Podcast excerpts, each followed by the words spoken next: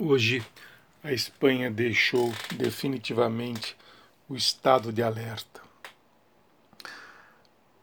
Eles adotaram um regime bastante duro de isolamento social em função dos, do elevado número de mortes e de contaminados. A Espanha não teve outra alternativa a não ser uh, se fechar dentro de si mesmo para proteger a população. O país sofreu, mas hoje respira aliviado. Né? Os espanhóis estão podendo caminhar livremente, obviamente seguindo as regras do novo normal, obviamente, né? mas agora eles têm mais liberdade para poder andar na rua, usar os seus é, automóveis, frequentar supermercados, essa coisa toda. O que já havia acontecido com a Islândia, né, que simplesmente zerou, não tinha nenhuma figura mais internada, nada. Ou seja, esses países sofreram, no caso da Espanha, não a Islândia, mas a Espanha sim, sofreu muito com o coronavírus e concomitantemente a Itália também e a França. Ou seja, esses três países sofreram muito, viram o, o número de mortos e internados diariamente aumentar, aumentar, até que chegou no topo e começou a declinar. Mas não foi sem sacrifício. Né? Não foi sem sacrifício. Estes três países sofreram o problema da pandemia bem antes que o Brasil, muito antes. Lembro-me que a gente ficava aqui assistindo, estarrecido, cenas daqueles hospitais na Itália lotado de gente, médicos desesperados tentando atender a todos, pessoas no corredor dos hospitais. O mesmo acontecendo na Espanha, na França né, países que economicamente estão um pouco mais adiantados que o Brasil. Nós não aprendemos absolutamente nada com o que acontecia lá. Nós simplesmente teríamos tempo para adotar uma série de medidas. Era inevitável que o vírus chegasse aqui, era inevitável que ocorressem mortes e, e contaminação, obviamente só que não precisava ser do jeito que está sendo. Por exemplo, hoje, né, não contabilizado, obviamente, os, os, os óbitos do fim de semana, né, hoje o Brasil registrou nas últimas 24 horas 748 novas mortes. O nosso número de mortes total já ultrapassa 51 mil pessoas. O número de contaminados, mais de um milhão. Agora, amanhã o número vai ser mais complicado, porque os números que deixaram de constar hoje aí, de sábado e domingo, vão aparecer. Então, de novo, a gente vai superar mil, mil e duzentas mortes. E o que é pior, né? Algumas capitais elas estão diminuindo e outras aumentando. E mais grave ainda aqui no caso de São Paulo especificamente, o interior começa a sofrer com, a, com, a, com, a, com o coronavírus e hoje, por exemplo, apresentou um número maior de mortes do que o Brasil, do que São Paulo, de contaminação. Mas o que, que é isso? Sabe?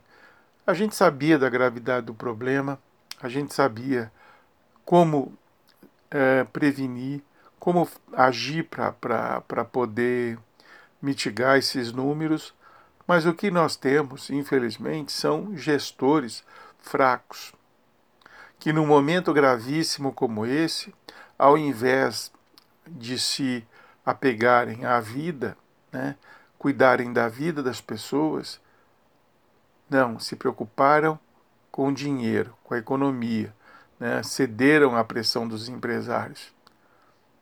Né? É como eu digo, eu digo sempre, todas as vezes que eu falo de, da pandemia, do coronavírus, eu lembro sempre, o empresário, ele vem com o seu carrinho blindado, fechadinho, ar-condicionado, motorista, ele de máscara, não precisa pegar ônibus lotado, trem lotado, metrô lotado.